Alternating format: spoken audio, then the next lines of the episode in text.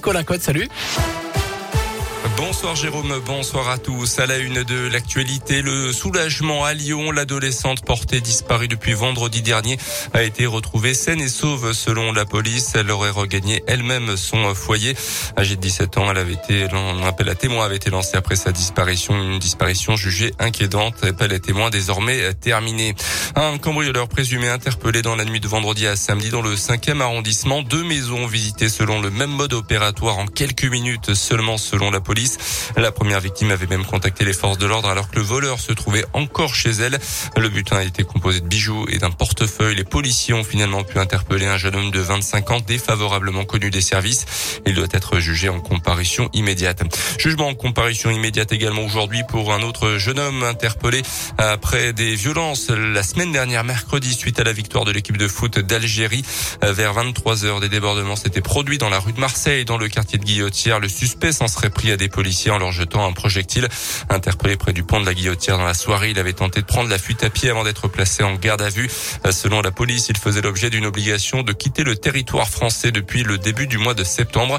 Ce disant âgé de 17 ans, le parquet a finalement indiqué le considérer comme étant un majeur.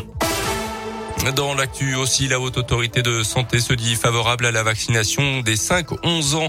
Dans un nouvel avis très attendu publié dans l'après-midi, la HS précise ne pas souhaiter la rendre obligatoire. Pour autant, un vaccin Pfizer qui peut être utilisé à partir de l'âge de 5 ans de par son efficacité vaccinale et son profil de tolérance satisfaisant selon la haute autorité de santé. Pour l'instant, seuls les 360 000 enfants à risque peuvent avoir accès au vaccin.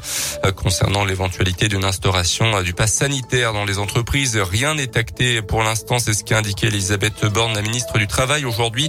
L'hypothèse en tout cas a été abordée ce matin avec les partenaires sociaux. Les organisations syndicales n'y sont pas favorables pour l'instant selon la ministre, la mesure entraînant également le vote d'une loi. À noter que le gouvernement invite les EHPAD et les directeurs d'établissements pour personnes âgées à ne suspendre les visites et les sorties des résidents que de manière exceptionnelle et surtout temporaire. Protégés mais sans isoler doit être le mot d'ordre d'après l'État.